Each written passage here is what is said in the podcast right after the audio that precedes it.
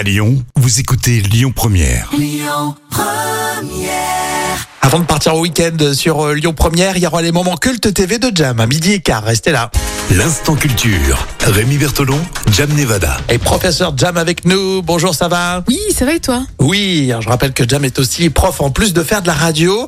Euh, elle va vous démontrer que vous mettez beaucoup trop de dentifrice sur votre brosse à dents. Et Oui, et alors, malgré ce que montrent les publicités, la quantité de dentifrice recommandée est plus petite que ce que, ce que l'on met. Dingue, hein. dingue, dingue. Alors, la quantité recommandée pour les adultes, normalement, est proche de la taille d'un petit pois. Bon. Et pour un enfant, ça serait la taille d'un grain de riz. Oh.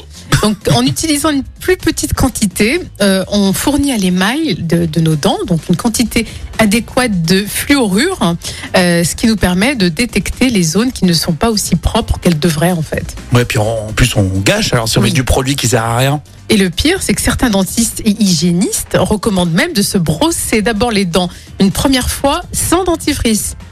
Et ensuite une seconde fois avec du dentifrice parce que ça permet au fluor justement et aux autres minéraux de mieux agir. Ah, d'être plus efficace. Ouais, donc il faut d'abord en fait brosser à blanc quoi comme ça. Ah, il faudrait vraiment changer les publicités. Alors déjà, Ouais. il faut qu'ils te vendent un verre d'eau.